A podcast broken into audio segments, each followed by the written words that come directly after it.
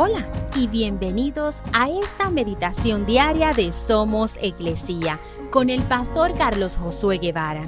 Mi nombre es Magali Méndez y queremos darte las gracias por permitirnos traer esta palabra de bendición a tu vida el día de hoy. Deuteronomio 3, 22 dice, No tengas miedo de esas naciones, porque el Señor tu Dios peleará por ustedes Puedo asegurarte de que has dicho esta frase antes. Yo puedo hacerlo solo o sola. Significa que una persona quería ayudarte en algo o asistir en algo, pero no necesitabas ayuda. Tú podías hacerlo sin ayuda de nadie.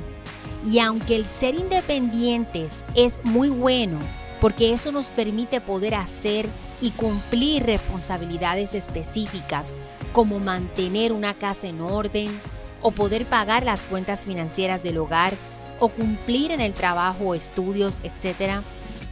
Hay situaciones y problemas mayores en los cuales no podemos solos, como por ejemplo el dejar una adicción o problemas matrimoniales o con los hijos y mucho más.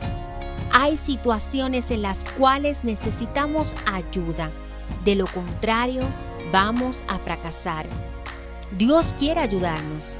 Él quiere pelear por nosotros esas batallas o situaciones en la vida que no podemos liderar solos. Pero debemos ser humildes y dejar que Él pelee las batallas por nosotros.